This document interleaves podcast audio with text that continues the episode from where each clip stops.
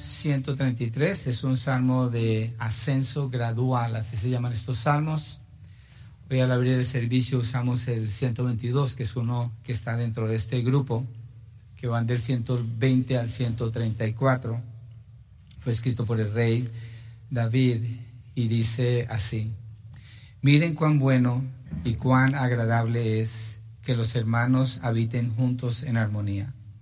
Es como el óleo precioso sobre la cabeza, el cual desciende sobre la barba, la barba de Aarón, que desciende hasta el borde de sus vestiduras. Es como el rocío de Hermón que desciende sobre los montes de Sión, porque allí mandó el Señor la bendición, la vida para siempre. Padre, queremos pedirte ayuda para entender lo que quiso decir David al escribir este salmo y cómo aplica para nosotros el día de hoy. Te lo pedimos en el nombre de Jesucristo. Amén y amén. Hay algunas preguntas que nos ayuda a contestar este salmo. ¿Cómo es la unidad entre los hijos de Dios? Esa es una. ¿Cómo se describe el gozo que experimentan los hermanos en la fe? Básicamente lo que vamos a encontrar aquí en este Salmo 133. Y este salmo nos provoca a considerar el precio, el valor entre los hermanos.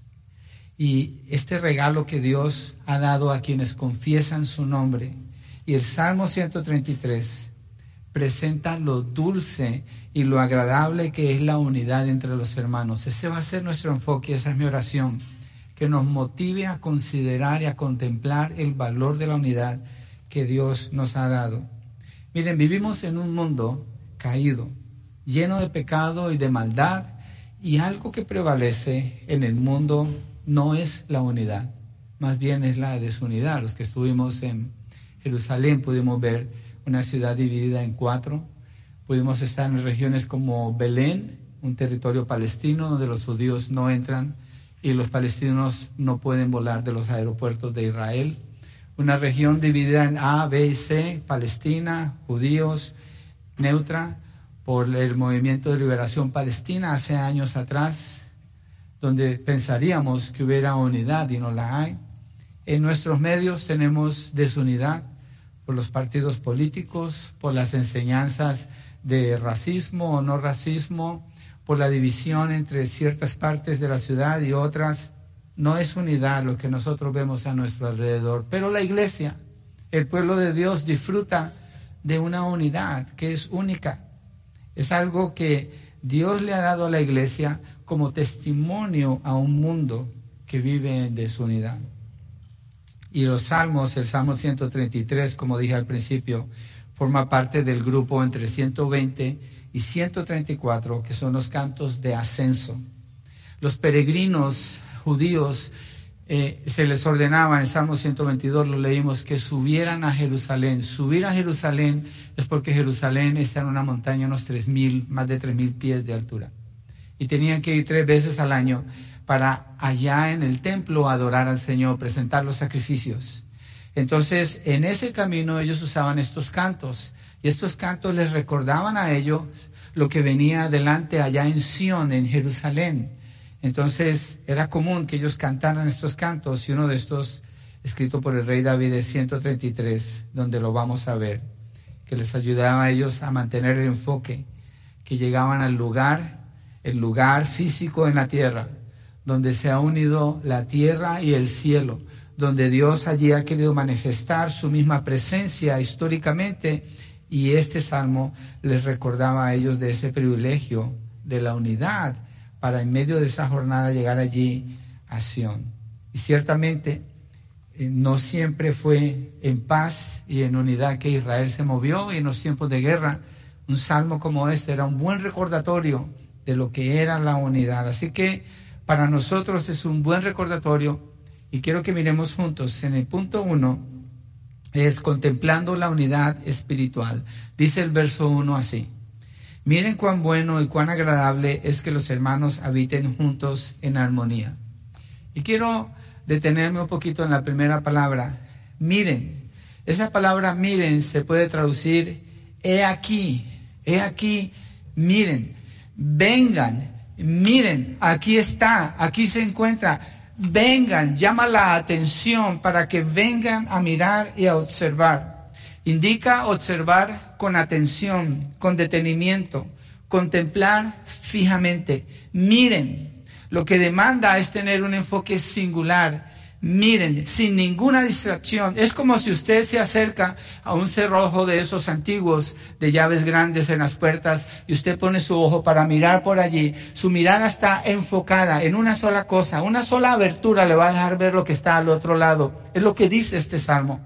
Miren, vengan, observen, deténganse, contemplen. Es importante poner el enfoque, es importante poner la atención miren, miren cuán bueno. He aquí, miren cuán bueno y cuán agradable es que los hermanos habiten juntos en la armonía. Entonces este salmo desde la primera palabra nos enseña a observar. No contiene ningún imperativo, es un salmo considerado salmo de sabiduría, precisamente porque no contiene imperativos, pero es un llamado para venir y considerar, para venir y ver lo bello de la unidad. La unidad tan necesitada, una unidad que está tan trillada, el término que uso para referirme a como muchos grupos quieren unirse con el ecumenismo pretendiendo que hay unidad cuando no hay verdad, sacrifican la verdad con el motivo de sentirse bien como que están unidos, pero no hay unidad, no hay unidad. Este salmo presenta la verdadera unidad y lo que implica es un llamado a considerar como los hermanos, es decir, los que han sido llamados por Dios, los que, se consideran familia en el Señor, pueden compartir esta unidad. Y el sentimiento que da es como un, un énfasis en lo que es la familiaridad. Es decir, un lugar donde usted puede estar sin pretender nada, no necesita usar una máscara, no necesita ganarse algún estatus para ser aceptado, simplemente es parte de eso. Usualmente eso sucede en nuestras familias.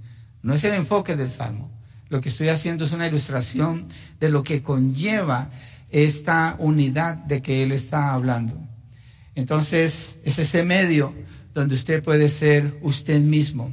Es ese ambiente donde no tiene que pretender nada más. Usted es lo que es allí. En el libro de Primera de Corintios, antes de seguir con el Salmo 33, el apóstol Pablo le habla a los corintios acerca de la desunidad que hay en ellos y los llama a la unidad. Los corintios se han olvidado de la gracia del Señor en sus vidas. Han hecho a un lado la familiaridad de la unidad y la comunión entre ellos se ha empezado a disolver porque tienen preferencias. Y en el verso 10 de Primera de Corintios 1, dice así el apóstol Pablo, les ruego, hermanos, por el nombre de nuestro Señor Jesucristo, que todos se pongan de acuerdo y que no haya divisiones entre ustedes, sino que estén enteramente unidos en un mismo sentir y en un mismo parecer. Iglesia, es imperante considerar la unidad entre nosotros. Es imperante que consideremos un salmo como el 133 que nos puede recordar y nos puede afirmar en la unidad que el Señor nos ha dado. La iglesia de Corintio empezaron a decir, yo soy de Pablo, yo soy de Apolos, yo soy de Cefas. Cada uno tenía la preferencia por el predicador que ellos favorecían, por la voz que a ellos les gustaba. Y los más super espirituales decían, yo soy de Cristo. Yo no necesito escuchar a nadie, yo soy de Cristo. Los más orgullosos decían eso. Pero Pablo les dice, recuerden de dónde lo sacó el Señor. Y en los versos 26 al 31 no lo vamos a ver, pero allí habla de la humillación que cada uno tiene ante Dios, quien ha dado, ha proporcionado esa libertad para estar unidos, por lo cual no hay razón para tener ninguna preferencia, que era el caso de ellos en particular. Entonces Pablo los llama a la unidad y lo hace de nuevo en Efesios. ¿Por qué menciono estos textos? Porque el llamado a la unidad está por todas partes en la Biblia. Efesios 4. Efesios 4 dice el apóstol Pablo en el verso 13, esforzándose por preservar, y esto es bien importante, y, es, y va en línea con el Salmo 133, esforzándose por preservar la unidad del Espíritu en el vínculo de la paz. Pablo está diciendo, hay que hacer un esfuerzo, no para lograr, no para producir, no para sacar de la manga y que suceda, dice para preservar. Usted solamente puede preservar lo que ya tiene. Usted no lo va a producir, simplemente lo va a preservar. La unidad a la que Pablo se refiere allí en Efesios 4 es una unidad que viene de Dios. La iglesia no la produce. Nuestros métodos no lo pueden producir. Nuestra inteligencia no lo puede provocar. Nuestra capacidad creativa no puede provocar esa unidad. Dios dio esa unidad. La dio a la iglesia y Pablo dice, esfuércense por preservar esa unidad que haya eh, en ellos el mismo sentir, dice en Filipenses 2, pensando en la unidad, el sentir que hubo en Cristo. En el capítulo 3 de Filipenses se refiere a Timoteo, no vamos a ir allí, pero dice que este hombre se los quiero enviar porque es un hombre que tiene el mismo sentir que hay en mí y ese sentir que él habla es el sentir que dice al principio en el capítulo 2, que haya ese sentir que hubo en Cristo, el cual siendo igual a Dios no tomó algo como que a cerrarse, sino que se despojó, fue humilde para servir y provocar esa unidad entre nosotros. Entonces la unidad ya fue dada por Dios y el Salmo 33, 133 dice, miren, vengan, observen, deténgase, ponga los frenos, ponga el parking y observe, piense, considere, dele peso, valore a lo que dice aquí es algo que Dios ha hecho. Hay un llamado allí. Y David escribe este salmo de sabiduría haciendo este llamado a contemplar, a abrir los ojos, a prestar atención qué es lo que Dios nos ha dado. Esta unidad no es producida por el hombre. La humanidad jamás la ha conocido por sí misma, no existe. Si leemos el libro de Génesis en el capítulo 4, hay desunidad entre Caín y Abel. Abel está en unidad con Dios, pero no Caín. Y Caín termina matando a su hermano porque no aprecia la unidad que Dios les quiere dar. Necesitamos considerar esta unidad no producida por el hombre, sino dada por Dios. Es una bendición de Dios para su pueblo. Es la unidad a la que Dios llama a sus hijos los adopta, hace de ellos hermanos en la fe con un mismo espíritu, un mismo bautismo, una misma fe, una misma esperanza, un mismo Señor, un solo Dios y Padre que está sobre todos, por todos y en todos. De allí viene esa unidad. Miren, dice el Salmo, miren cuán bueno y cuán agradable es que los hermanos habiten juntos en armonía enfatiza una cercanía profunda entre uno y otro, una cercanía que llega hasta el corazón, que une un espíritu con en un espíritu con una misma meta, una esperanza que apunta en la misma dirección, un peregrinaje que nos lleva al mismo lugar.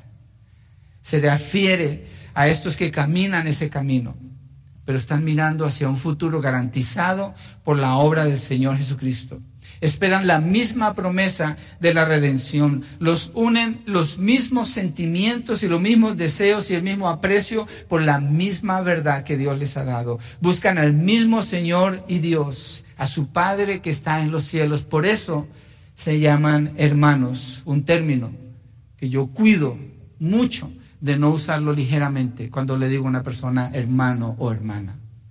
Porque solo la familia de Dios ha recibido ese privilegio. Y no es un término ligero para usarlo sin el peso que tiene. Y dice David, miren cuán bueno y cuán agradable es que los hermanos habiten juntos en armonías. Estos peregrinos a los que él les escribió este texto van subiendo para adorar juntos en Sión, allá en Jerusalén. Y ellos tenían que ser recordados en su camino cuán agradable y bueno era la armonía de su unidad en este proceso de ascenso. Piensa en esto. Mira, en el Salmo 133, en la época en que se usó este salmo, ellos iban tres veces al año a Jerusalén. Iban de los pueblos caminando. Iban distancias largas. Viajaban con sus hijos, con sus familiares, con sus vecinos, con sus amigos.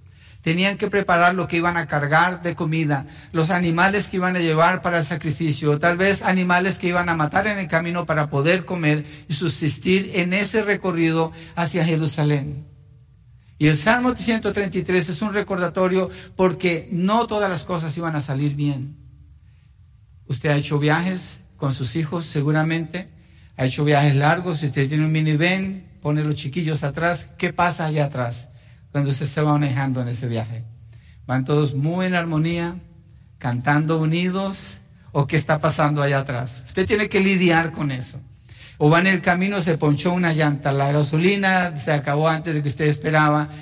Hay un montón de, de situaciones que se presentan en ese proceso, que en el caso de ellos, ellos tienen que ser recordados. Ellos tienen que ser recordados de lo bello de la unidad que Dios les ha dado tiene que lidiar con los desacuerdos que se presentan. Una distancia larga, muchos detalles. No todo va a salir como esperan, pero hay que llegar, hay que moverse en la dirección acordada. Y este Salmo 133 era un buen recordatorio de algo agradable, de la unidad que Dios les había dado. Habitar juntos en armonía es el enfoque de este llamado. Llegan a Jerusalén y que se encuentran allá miles de personas, como un enjambre, viendo eh, cómo ubicarse allí en Jerusalén, porque son las fiestas anuales y vienen de todos los pueblos de Israel para reunirse allí. Y tienen la necesidad de permanecer juntos. No hay manera de que se enviaran un texto, que se hablaran por aquí, ¿dónde estás? ¿Por dónde vas? Tenían que prevalecer juntos. Deben encontrar un lugar donde pasar la noche, lo cual no era fácil en ese entonces. Los detalles del viaje los dejaba exhaustos a ellos y necesitaban un salmo como este. Por eso los salmos de ascenso eran esencial para Israel en su camino de ascenso a Jerusalén, acción para adorar a Dios que les enfoca más allá de lo mundano, de lo cotidiano, en lo mayor, en lo superior, que es traerle honor y gloria al Señor hace unas semanas andando en Israel, éramos un grupo de 60 personas. Y andando en el viejo Israel, noté con tanta claridad la necesidad de permanecer juntos, de no perderse, de estar atento que alguien no se fuera a quedar atrás. Y los ríos de gente que van y que vienen. Y me imaginé en el tiempo en que los peregrinos llegaban a Jerusalén y se encontraban con sus familias, con sus niños cuidando de que no se les perdieran en el flujo de personas en las calles estrechas de Jerusalén. La gente moviéndose como un río de acá para allá. Y un salmo como este es necesario para los viajeros judíos que subían a sus fiestas anuales. Era un recordatorio necesario. Miren, miren cuán bueno y cuán agradable es que los hermanos habiten juntos en armonía. La iglesia de hoy nos encontramos también en un peregrinaje. Vamos por la vida y cada día encontramos afanes, encontramos dificultades, problemas, salen desafíos, tiempos de duda. La carga del viaje a veces se hace pesada. Tenemos la necesidad de ser llamados a contemplar el regalo de la unidad que Dios nos ha dado la verdad de que somos hermanos en la fe, lo somos, somos una familia, que las palabras del Señor y la obra del Espíritu Santo en nuestras vidas nos ha hecho hermanos, Él nos adoptó como sus hijos. Necesitamos un salmo como el Salmo 133 que nos recuerde de este regalo maravilloso que Dios nos ha dado. Miren, miren cuán bueno y cuán agradable es que los hermanos habiten juntos en armonía. Cuidemos esa armonía que Dios nos ha dado, esa unidad. Procuremos esa unidad. Oremos unos por otros. Hablemos bien los unos de los otros. Tratemos nuestras dificultades uno a uno. Procuremos ser edificados. Miremos por el bien del prójimo. Somos la familia de Dios. Y esta familia permanece en unidad porque Dios le ha dado esa unidad. No buscamos la unidad, la preservamos, la cuidamos. Esto es bueno, es agradable. Por sí mismo lo es. Bueno y agradable y es delicioso, que dice la reina Valera, como lo traduce. Mire, hay cosas que pueden ser buenas, pero no son placenteras. Y hay cosas que pueden ser placenteras, pero no son buenas. Pero este salmo dice que la unidad es buena y es agradable. Es buena y es placentera. Las dos cosas están allí. Miren cuán bueno y cuán agradable es que los hermanos habiten juntos en armonía. Esta unidad es buena. David lo sabía y escribe este salmo para los peregrinos que van subiendo a Jerusalén. Si estás en la fe, si tú estás en la fe, tienes que estar con la gente de Dios. No puedes pensar que tú estás en la fe y puedes vivir tu vida cristiana separado de la familia de Dios. Tienes que considerar el valor, el aprecio que tiene la unidad de los hermanos. Es el logro de Dios al unir su gente, sus hijos. Nos ha hecho miembros del cuerpo de Cristo. Pertenecemos al mismo Señor y nos reunimos con el mismo propósito. Hoy en la reunión de líderes en mi oficina hablábamos del privilegio de ser llamados para llevar el mensaje del Evangelio y eso nos une. Trabajamos con la misma intención, con el mismo propósito, empujamos en la misma dirección todos con el mismo motivo y disfrutando esa unidad que Dios nos ha dado. Qué gran privilegio. Y David usa el término bueno, la misma palabra que usa Moisés en Génesis cuando describe el, final de cada día en la creación de Dios y dice, y vio Dios que era bueno. La misma palabra en hebreo que está allí, bueno en, en Génesis, es la que usa en el Salmo 133, es bueno. Vio Dios que era bueno. Dios ve buena la unidad entre sus hijos y Él se las ha provisto.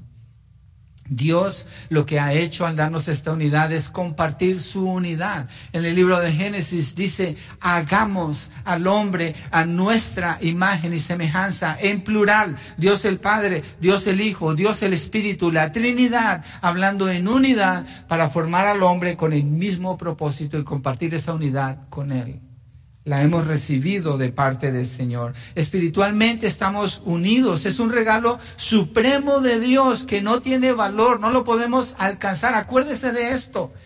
Tenga esto bien claro en su corazón. Ni usted ni yo podemos lograr esta unidad. Esto no es humano. Esto es divino. Esto es un regalo de Dios. Y esa misa dice, miren cuán bueno y cuán agradable es no deje que una persona de afuera de la familia de Dios le dé su opinión acerca de la familia de Dios. Rechácelo porque ellos no saben lo que es la unidad. Ellos no conocen al Espíritu de Dios. Ellos no son de la familia de Dios. Escuche a los hijos de Dios. Únase con los hijos de Dios. Busque a los hijos de Dios. Congréguese con los hijos de Dios. Y junto con los hijos de Dios, adore al Señor. Sírvale al Señor. Gócese en su presencia estamos unidos. Dios nos ha dado esa unidad. No es una alternativa, no es algo que vamos a buscar, ya lo tenemos, cuidémoslo. Es una prioridad que apreciemos la unidad que nos ha dado el Señor. Miren, observen, aprecien, consideren. Segundo, dos ilustraciones de unidad que usa el salmista a el aceite de la unción. Y dice en el verso 2, es como el óleo precioso sobre la cabeza, el cual desciende sobre la barba, la barba de Aarón que desciende hasta el borde de sus vestiduras. La semana pasada estuvimos en un bazar egipcio donde tienen especias y me permitió apreciar un poco más de cerca lo que significan las especias, lo que significan los aceites, cómo se forman estábamos en una tienda y esta persona estaba dando una demostración de tés y de especias y dije yo, wow, eh, creció mi aprecio por eso. Y aquí dice, es como el óleo precioso sobre la cabeza. Y este óleo, este aceite, es una prescripción, es una receta de Dios de ciertas especias. Es el aceite de la consagración que describe Éxodo capítulo 30. Dios lo prescribe, da una receta única con, las especias más finas, con mirra, canela, caña aromática de casia y aceite de oliva. Así ordenó Dios que se hiciera el aceite de la santa unción, una mezcla de perfume, obra de perfumador, dice así. Una persona especializada lo hacía. Éxodo 30, 22 al 25 contiene lo que acabo de decir. Un poco más adelante, uno leyendo este texto encuentra que este aceite era específicamente para ungir a Aarón y a sus hijos, pero el enfoque del salmo es a Aarón. Y lo consagraban así para que sirviera como sacerdote. Muy importante lo que, la ilustración que está usando David aquí, cuando dice es como el óleo precioso sobre la cabeza, el cual desciende sobre la barba, la barba de Aarón, que desciende hasta el borde de sus vestiduras. Aarón como el sumo sacerdote, viene a ser el representante del pueblo de Dios ante Dios el Padre. Él los representa, eso es la labor del sacerdote. Él representa al pueblo para llevarlo ante la presencia de Dios en el tiempo del Antiguo Testamento. Así era. Y el aceite con que él era ungido solamente se usaba con este propósito, única y exclusivamente para ungir, santificar los utensilios, el tabernáculo, y al sumo sacerdote. Nadie podía hacer este aceite fuera de ellos mismos, nadie podía usar una fórmula diferente fuera de la que Dios les había dado. Era único este aceite. Así David usa una ilustración del aceite en relación con la unidad de los hermanos habitando juntos. ¿Por qué? Este aceite era puesto sobre la cabeza, descendía sobre la barba de Aarón, no era una moda, ellos tenían que estar así, con barba. Y ese aceite, obviamente, por la gravedad y por ser líquido, empieza a bajar y se baja sobre todo sus vestiduras hasta llegar hasta el piso. Y al derramar ese aceite se produce una fragancia agradable. Es una fragancia que indica el momento en que Aarón, el sumo sacerdote, comienza el acercamiento con Dios. Un punto de unidad entre la tierra y el cielo. Y el aceite es importantísimo aquí. Aarón es el primero que es ungido y él es el modelo para toda la orden sacerdotal en Israel. Después de él, todas las generaciones de sacerdotes miraron su ejemplo y procuraron hacer tal como hicieron con él y como él hizo, porque Dios así lo recetó. Y esta parte en el Salmo está en la mera mitad del Salmo los que han estudiado hermenéutica, es un quiasmo, lo voy a dejar allí no voy a explicar nada más. Pero es especial la manera como está escrito esto.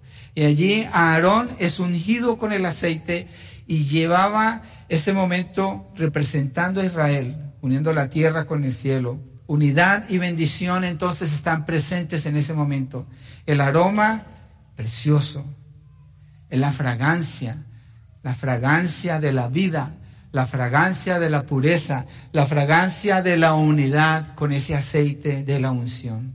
Esta armonía que se presenta en ese momento viene de Dios a su pueblo. Es una armonía sagrada, originada en Dios, no producida por el hombre, originada en Dios. La iglesia de hoy experimenta esa unidad y no depende de un hombre y no depende de un frasquito con un aceite de unción, lo cual es falso, es una manipulación, es un travesti lo que hacen algunas iglesias con eso. La palabra de Dios dice que nosotros tenemos la unción. ¿Cuál unción? Del Espíritu Santo. ¿Dónde? En nosotros. ¿Cuándo? Siempre. Ya fuimos ungidos con el aceite, con la presencia, con la santidad del Espíritu Santo. Está en nuestras vidas. Por tanto, la unidad que se produce entre nosotros no es una receta humana, no es un programa que dicta una manera de actuar, no es un presupuesto que determina qué puede suceder entre nosotros, viene de Dios, es del Espíritu Santo, la tenemos y produce unidad en amor, fluye con los cantos de adoración a nuestro Dios, con la manifestación de amor unos por otros. Sí, hermanos, sí, hay amor entre nosotros. Hay un amor que es genuino, hay un amor que es verdadero, hay un amor que Dios ya nos dio. Y es como el aceite que cae de la cabeza a la barba y a las vestiduras de Aarón. Es la unción del Señor, la presencia y el aroma divino que se manifiesta. Nadie tiene que esperar para participar de esta unidad. Nadie tiene que tomar algún paso extraordinario para lograrlo. Todos participamos de esta misma esencia, esta misma calidad. No deje que Satanás le robe sus pensamientos la realidad de esta unidad. No deje que Satanás o sus emociones le separen de lo que Dios nos dio. Miren, observen, aprecien lo hermoso, lo bello de la unidad que el Señor nos ha dado. La tenemos, aquí está.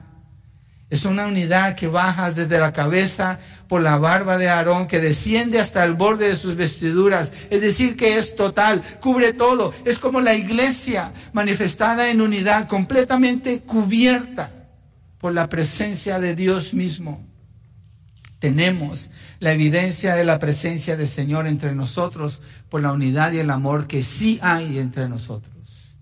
Pero a veces podemos fallar en pensar que no hay a veces podemos fallar en que alguien ha sido relegado en esa unidad. Eso es imposible porque Dios es el que la dio.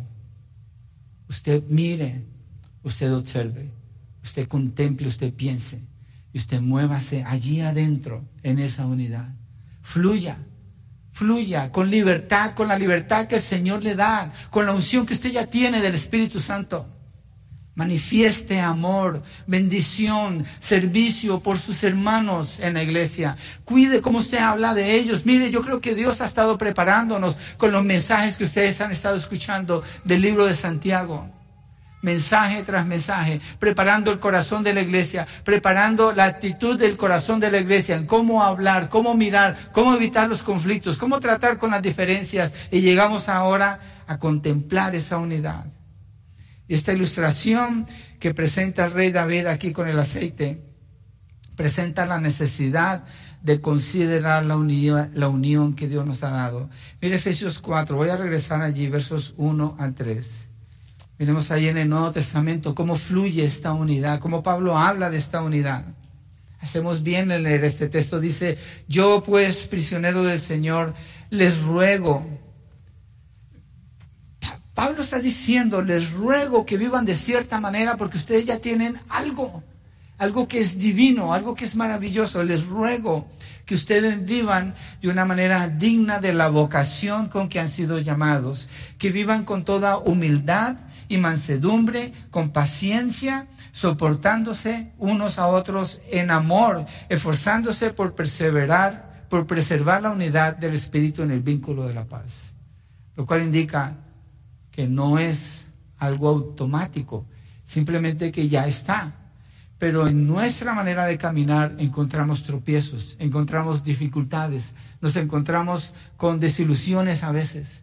Pero eso no quiere decir que esa unidad se fue, eso no quiere decir que esa unidad se quitó. Esta iglesia ha pasado por tiempos de mucho sufrimiento y el testimonio que hoy vemos es que sí está esa unidad entre nosotros y los que se quedaron la experimentaron y la están experimentando. Es real, es real. De lo contrario, no se pudiera sostener con tanto sufrimiento. Pero es Dios allí conservando entre nosotros esa, esa unidad y somos llamados a vivir de cierta manera para entrar y disfrutar esa unidad. Esa unción está allí, es real, hermanos. No se deje engañar por sus emociones. No escuche a personas que no son de su iglesia y que no tienen un interés por su iglesia y que no conocen del Señor y que no saben de las cosas del reino de Dios. No escuche esas voces. Escuche al Señor. Mire, preste atención, observe y mire la ilustración del aceite. Ve la otra ilustración, el rocío de Hermón. 3, verso 3, en cierto 33, Salmo. Es como el rocío de Hermón que desciende sobre los montes de Sión. Hermón es la montaña más alta en Israel, está ubicada al, nor, al noreste de Israel. Tiene unos nueve mil y algo de pies de altura. Es el lugar más refrescante es una montaña hermosa, prominente, notable por su altura y su cubierta blanca de nieve. Está lleno de vida este monte. Y desde allí desciende el rocío que llega hasta Sión. Hermón es el monte más alto en el norte, Sión es el monte más alto en el sur de Israel. Y dice que el rocío desciende hasta Sión.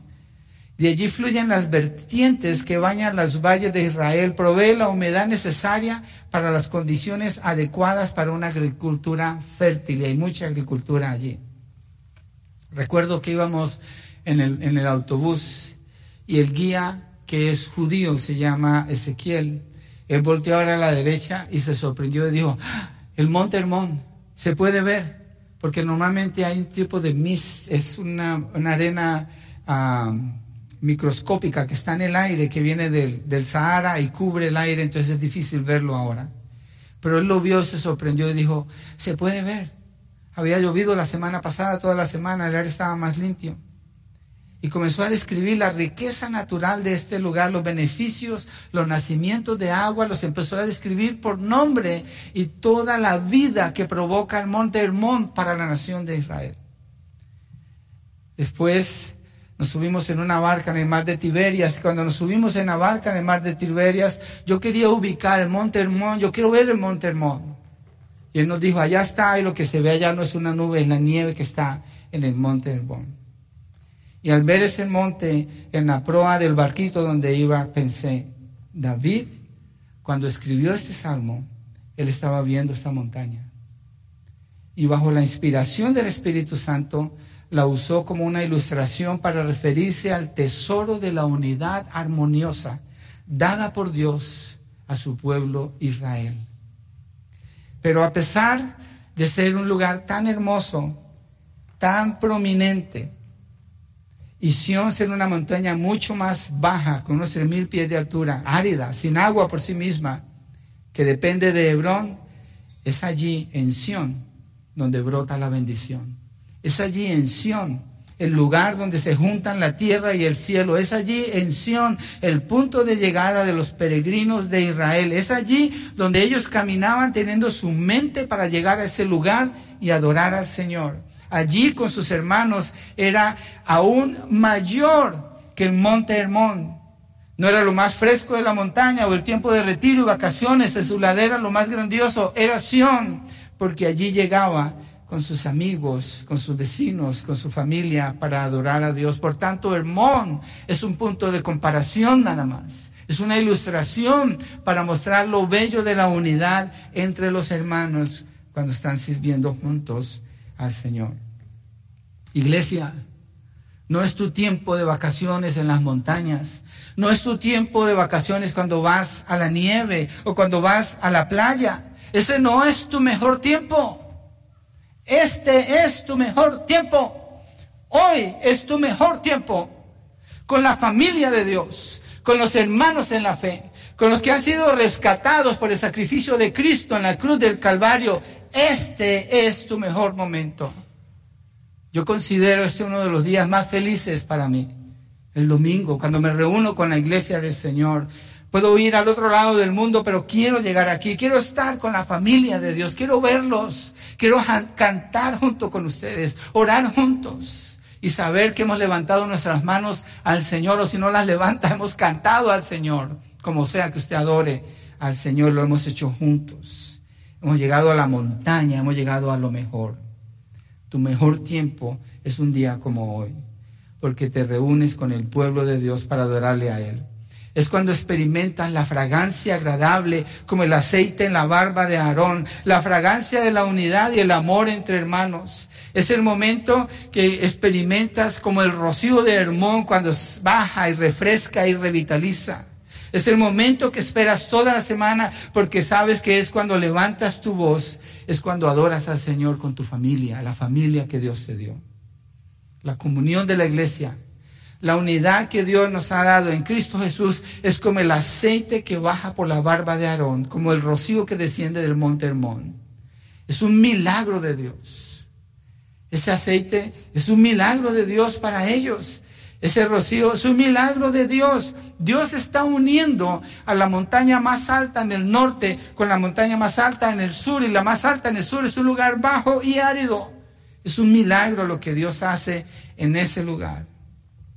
Es el milagro también del aceite de la unción sobre Aarón que permite la unidad del pueblo de Dios a través de un hombre dedicado, purificado, para representarlos delante de Dios y recibir sus oraciones. La unidad de la iglesia del Señor, así es. Es verdad, es real. Aquí está. Dios ya lo hizo. Nosotros no tenemos que buscarlo, lo tenemos. Lo que tenemos que hacer es mirar, apreciar, considerar, valorar, darle peso. ¿Y cómo hacemos eso efectivamente? Piense en las decisiones que usted toma los domingos. Piense en las decisiones que usted toma, en los planes que usted hace. Piense en las decisiones que usted toma. ¿Cuál es el lugar central que ocupa o no central que ocupa para usted la comunión con los hermanos? Mire, observe, dele peso, considere y en base a eso usted toma sus decisiones si en realidad usted ha entendido a qué lo ha llamado el Señor y el privilegio que usted tiene. El mundo no lo tiene. El mundo no tiene esto. El mundo no puede producir esto. Se unen con propósitos materialísticos y terminan en guerras. Pero la iglesia se reúne con el mismo propósito de adorar a su Señor y a su Dios. Y puede experimentar ese amor. Y si no lo está experimentando, piense ¿Por qué? Porque Dios ya lo hizo. ¿Por qué usted no lo está experimentando? Dios ya lo dio. Y lo dio bien, y lo dio completo.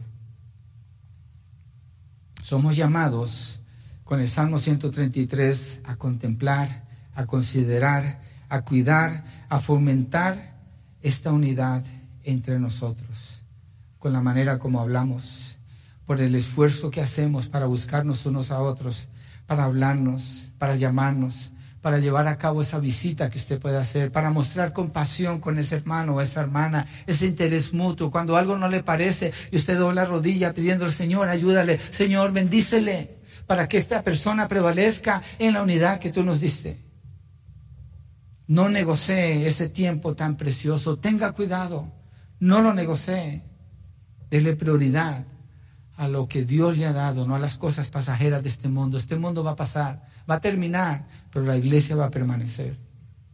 Viene, Cristo viene pronto. Y cuando Él venga, Él no va a venir por un individuo que dice yo soy cristiano y no se congrega. Cristo viene pronto y Él viene por su iglesia. Por su iglesia, por los que disfrutan la comunión entre hermanos, por los que laboran para bendecir a sus hermanos en la fe, por los que procuran su bienestar a través de la oración y lo manifiestan en la manera como se presentan y obran estando juntos. Obviamente no se limita aquí. Por eso les animo a los grupos de hogar, por eso les animo a hacer más de lo que conocemos, porque ya tenemos esa unidad, esa bendición del Señor. Somos la familia de Dios. No sea usted esa persona que se acostumbra a no congregarse. No sea usted esa persona. Y si conoce a alguien así, búsquela y ayúdele a regresar. Con razón el libro de Hebreos en el capítulo 10 prohíbe tomar esa ruta de no congregarse. Juan en sus cartas habla del amor entre hermanos y en Juan 3.1 dice, miren cuán gran amor nos ha otorgado el Padre, que seamos llamados hijos de Dios. Lo dice en plural. Nos ha otorgado que seamos.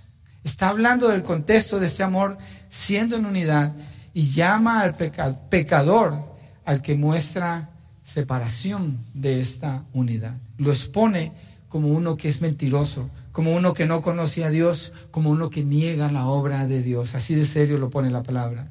En Juan 17, Jesús ora por sus discípulos y en una parte ora así, Padre Santo, guárdalos en tu nombre, el nombre que me has dado para que sean uno, así como tú y yo somos uno. Unidad, unidad. Juan 17, 11, verso, la segunda parte del verso dice eso.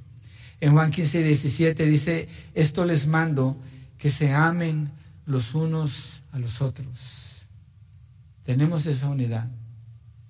Es como el rocío que cae del monte Hermón, algo milagroso, algo que Dios hace es como el aceite que baja por la barba de Aarón para todas sus vestiduras.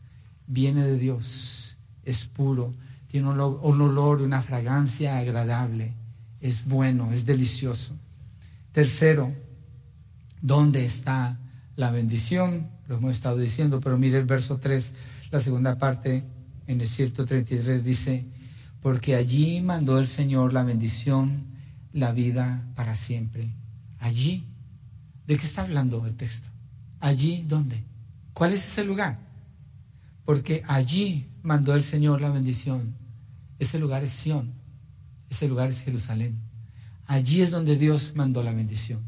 Allí donde estaba construido el templo, allí donde llevaban los sacrificios, allí donde llegaba todo el pueblo de Israel por mandato de Dios en las fiestas anuales para adorarlo a Él. Allí es donde Dios manifestó su presencia. Allí el lugar donde la tierra era unida con el cielo. Estar allí unidos con el mismo propósito es donde disfrutaban esta unidad inquebrantable como la nación escogida por Dios. Llegando con una misma mente, un mismo propósito, exaltar a Dios, con un mismo sacrificio, con una misma intención.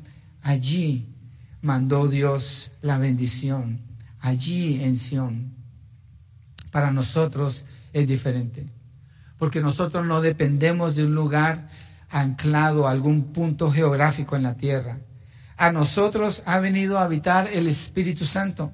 Los creyentes en Cristo somos el templo y morada del Espíritu Santo. Es aquí donde se une la tierra con el cielo, en usted que es un hijo de Dios. Allí Dios mandó la bendición cuando usted se junta con sus hermanos para adorar al Señor como el cuerpo de Cristo. Somos templo y morada del Espíritu Santo. Nosotros experimentamos la gloria de la presencia de Dios en nosotros. Cuando estábamos en Israel, yo pensaba especialmente en esa barca Tuve un buen tiempo para pensar. No necesito ir a ningún lugar, no necesito estar aquí para sentir la presencia de Dios. Dios cuando me llamó, me salvó y Él vino a habitar en mí, me hizo su templo y su morada. Pero puedo disfrutar lo que veo aquí que me recuerda la obra del Señor. Y a nosotros nos recuerda estos ejemplos que da David aquí, que Cristo ha hecho posible a través de su sacrificio en la cruz Danos esa unidad. ¿A quienes? A judíos y a gentiles, a todo el que cree en Cristo Jesús como Señor y Salvador. No hay diferencia, no hay muro, no hay separación, no hay distinción. No hay ninguna restricción geográfica, no hay lugar donde tengamos que subir. Estamos allí. Nos reunimos cada domingo para celebrar esta unidad, este amor de nuestro Dios y Salvador. No es que nos separamos de aquí el domingo y entonces no tenemos esa unidad. Esa unidad continúa donde quiera que estemos. Y el Señor nos permite ese privilegio de reunirnos para cantar, expresar ese amor reverente de adoración al Creador. Es un olor fragante cuando miles de iglesias cristianas alrededor del mundo se unen para adorar al Señor. Es algo precioso. Es como el rocío de Hermón que refresca, que vitaliza. Esta unidad no queda limitada a un día o a una ocasión, es la vida de la iglesia. Una iglesia unida por la presencia del Espíritu Santo que habita en cada creyente. Somos iglesia. Nosotros somos el testimonio de unidad que el mundo desesperadamente anhela pero no pueden conseguir porque es allí donde Dios mandó la bendición, no en el mundo, pero allí, allí, en la iglesia, donde están los hijos de Dios, allí Dios mandó la bendición. No hay bendición para el mundo, no hay plan para el mundo. El mundo tiene tinieblas, desunidad, destrucción, desesperanza. Pero aquí, allí es donde Dios mandó la bendición. Es allí donde está. El mundo anhela tener algo así, pero jamás lo podrán conseguir. Necesitan ver el testimonio suyo y mío. Somos la luz del mundo porque el amor de Dios se manifiesta en nuestras vidas. Somos una familia real. Somos el pueblo de Dios que anunciamos el mismo mensaje, proclamamos al mismo Señor y Dios. Estamos unidos en pensamiento por un mismo espíritu, por un mismo bautizo, un solo cuerpo, una misma esperanza de nuestra vocación, un solo Señor, una sola fe, un solo Dios y Padre de todos que está sobre todos, por todos y en todos. Por eso oramos, Padre nuestro, unidos con un solo Padre, un mismo Señor. Allí está la bendición que Dios mandó. Y termina la última frase del Salmo 33 y dice, la vida para siempre. Así termina, la vida para siempre. Esta armonía de los hermanos habitando juntos Allí está la vida para siempre. Este amor que el Padre derramó en nosotros haciéndonos uno en Cristo Jesús es la vida para siempre. Esta unidad es inagotable porque es de origen celestial, viene de Dios, es su bendición sobre nosotros.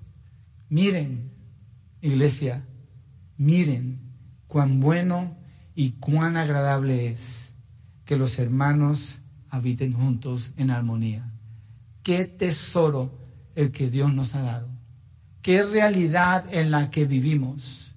Necesitamos considerarla, pensar en esto y acomodar nuestras vidas para participar de esta bendición tan grande que nosotros no producimos, que ningún programa nuestro lo puede provocar. Dios ya lo hizo. Créalo. Allí está. Allí está. Vamos a orar. ¿Por qué no nos ponemos de pie y cerramos con una oración? Qué bella la palabra del Señor. Qué, qué fascinante pensar en lo que está escrito aquí en un salmo como este, Salmo 133. Vamos a orar, Señor, gracias por tu palabra. Gracias, Señor, por la bendición que tú nos has dado, porque allí está la bendición, porque allí está la vida para siempre. En la unidad que nos has permitido tener, ayúdanos a procurarla, Señor, a, a buscarla y a entrar allí tenemos la opción de quedarnos afuera, pero ¿de qué sirve, Señor, cuando hemos sido tan bendecidos? Es como el aceite, es como la, el rocío, Señor, allí está, ya está allí, tú lo has hecho. Es sobrenatural, es permanente, es bello, es real, es cierto. Ayúdanos a mirar, a considerar y a movernos, a tomar los pasos que tenemos que tomar, Señor. Ayúdanos, oh Dios. Te lo pedimos en el nombre de Jesucristo y gracias por esta unidad que tenemos. Gracias por este regalo, por esta bendición, por esta vida de tu Espíritu Santo en nosotros. Oro, Señor, pidiendo por quienes no tienen esta unidad, no tienen al Espíritu de Dios, no han sido perdonados sus pecados, no conocen a Cristo. Que tú les des la fe, Señor, para que clamen, para que se arrepientan, para que vengan y entren a ser parte de la familia de Dios. Gracias, Padre, en el nombre de Jesucristo. Amén y amén.